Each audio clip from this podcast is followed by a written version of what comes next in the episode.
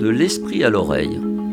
Petite chronique hebdomadaire à écouter localement sur les ondes de Radio Coquelicot 99 FM ou plus mondialement sur radiocoquelicot.com.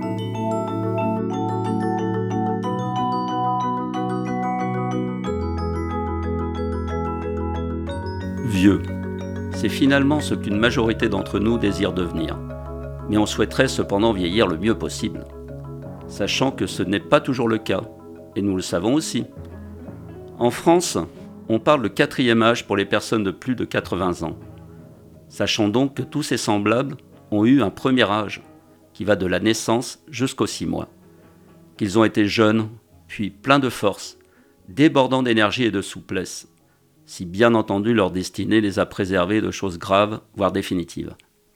Je pense qu'il est essentiel d'avoir cela à l'esprit dans notre rapport aux vieux, car les attentions à leur égard n'en prennent alors que plus de valeur et de consistance. Ils le sentent bien d'ailleurs, si l'on a un réel plaisir à les côtoyer, dépassant l'apparence des choses, et ayant une écoute attentive à l'histoire de leur vie.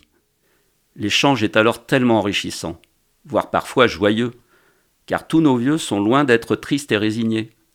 Mais pour cela, il est certain que cela aide d'avoir des convictions en ce domaine, sachant que pour une petite attention de quelque ordre qu'elle soit, on en ressort toujours grandi et joliment heureux.